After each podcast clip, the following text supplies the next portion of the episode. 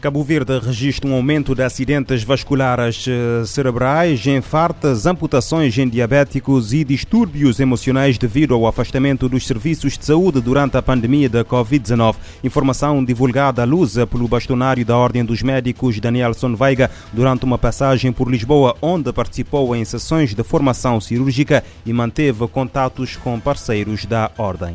Há um aumento de registro de AVCs e também de infartos em Cabo Verde por causa pós-Covid. Para além disso também tem a ver com doenças psicoemocionais, distúrbios emocionais uh, frequentes, que são dois temas fundamentalmente um pouco mais sobre essa situação. E, para além disso, também, como disse, em relação à amputação, porque as pessoas chegavam tarde e todo mundo tinha medo de ir ao hospital e alguns não tinham acesso à medicação. O bastonário da Ordem dos Médicos diz que a pandemia da Covid-19 teve um impacto muito negativo em Cabo Verde, não só na vertente da saúde, como na economia. Durante a pandemia, cerca de, diria até ainda, né, 600 e, e tal mil pessoas ficaram afetadas. Tivemos o registro de 410 óbitos, numa população de, diria, 480 mil. A população que temos em Cabo Verde é muito, de certa forma realmente tivemos um grande atraso na marcação das consultas, consultas sobretudo as pessoas que têm doenças crónicas, cirurgias também tiveram atrasos. Danielson Veiga realça que o agravamento das condições de saúde também se deveu à falta de medicamentos, pois a sua venda dependia de receitas e estas de uma ida aos serviços de saúde que diminuiu muito durante a pandemia. Três pessoas morreram este domingo no mar da Enxada Grand Trás, na Cira da Praia, quando exerciam a modalidade de pesca amadora. Entre as vítimas está o comissário Nelson de Pina, da Polícia Nacional. Em declarações à Infopress, o comandante da secção da Polícia Marítima, eh, Faustino Moreno, explica que um grupo de oito pessoas estava a exercer a pesca amadora quando um dos elementos caiu ao mar e acabou por se afogar. Outros dois integrantes do grupo, inclusive o comissário da PN, terão tentado resgatar o colega mas não resistiram. O responsável policial diz que uma quarta pessoa tentou prestar socorro, mas viu que era uma situação arriscada e acabou por regressar à terra. O comandante da secção da Polícia Marítima, Faustino Moreno, apela às pessoas para terem cuidado e evitarem lugares de difícil acesso durante a pesca amadora, que muitas vezes é feita sem proteção e meios de uh, segurança. O governo garante que está a trabalhar para resolver o problema de evacuação a partir da Ilha Brava. O destacamento de um barco da Guarda Costeira permanente na ilha é uma possibilidade. Informação avançada pelo primeiro-ministro Ulisses Correia Silva, depois de, na última semana, um adolescente ter sido evacuado de bote para receber tratamento médico na Ilha do Fogo. O rapaz de 14 anos acabou por morrer, eh, segundo as autoridades de saúde, devido a um quadro de leucemia aguda a Brava estava a ter um, um processo regular de, de transporte. Houve avarias, eh, mas para além daquilo que é a, a linha comercial, eh, como eu disse, nós estamos a trabalhar numa solução com a Guarda Costeira para termos um destacamento. Eh, esse destacamento quer dizer fuzileiros e, e também embarcação que possa suprir as necessidades em caso de emergência. E essa emergência significa emergência médica, caso de evacuações, ou emergência de outra natureza relacionada com a proteção civil. Estamos a trabalhar para termos uma solução o mais breve possível. Os problemas de transporte de e para Ilha Brava são recorrentes. O secretário-geral da ONU pede desarmamento nuclear global. Em Hiroshima, onde neste sábado decorreu a cerimónia que marca o 77º aniversário do bombardeamento atômico, António Guterres alertou que uma nova corrida armamentista está a ganhar velocidade. Atualmente, quase 13 mil armas nucleares são mantidas em arsenais em todo o mundo.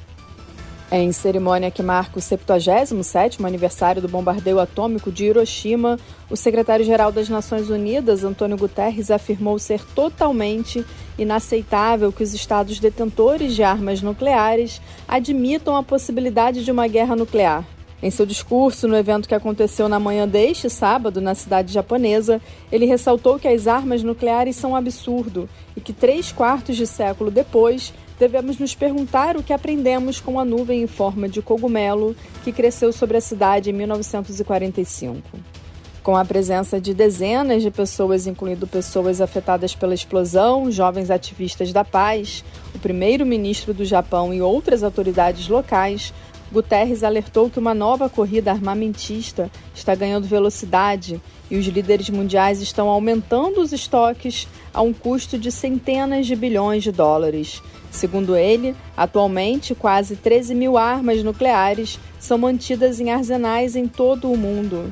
O chefe da ONU alertou que crises com graves implicações nucleares estão se espalhando rapidamente no Oriente Médio, a Península Coreana, a invasão da Ucrânia pela Rússia e que a humanidade está brincando com uma arma carregada. Para Guterres, a atual conferência de revisão do Tratado de Não Proliferação de Armas Nucleares em Nova York é um sinal de esperança. Ele pediu aos membros do tratado que trabalhem com urgência para eliminar os estoques que ameaçam nosso futuro, fortalecer o diálogo, a diplomacia e a negociação. Da ONU News em Nova York, Ana Paula Loureiro. António Guterres enfatiza que os líderes mundiais devem tirar a opção nuclear uh, da mesa para sempre. Para o líder da ONU, é hora de uh, proliferar uh, a paz. E é um mito dizer que o álcool em pequenas doses pode trazer benefícios à saúde. A afirmação é da consultora sénior para álcool e abuso de substâncias da Organização Pan-Americana da Saúde de Washington, Maristela Monteiro, explicou à ONU News que a ingestão do produto está sempre atrelada ao risco e que, embora a agência da ONU não promova a proibição, não existe evidências de que o consumo contribua para uma vida saudável. As pessoas podem decidir usar, nós não eh, estamos promovendo que nós devemos proibir o uso de bebidas alcoólicas, mas esse uso não tem benefício para a saúde desde o ponto de vista da OPAS e da OMS. Existem, é, existe sempre um risco associado a esse consumo, que varia de idade, é, sexo, é, país, as políticas que existem, mas não é livre de riscos totalmente. Então, as pessoas devem refletir sobre isso e saber encontrar o seu limite olhando para as informações que sejam confiáveis e não as que são promovidas por aqueles que querem só vender bebidas alcoólicas. Um estudo da OMS de 2021 revela que cerca de 85 mil mortes foram causadas diretamente pelo álcool nas Américas. O estudo aponta que os óbitos ocorreram por eh, principalmente doença eh, hepática e distúrbios neuropsiquiátricos como dependência de álcool. No entanto, a médica lembra que anualmente o número de mortes eh, sobe para mais de 370 mil quando se considera outros efeitos como como acidentes de trânsito.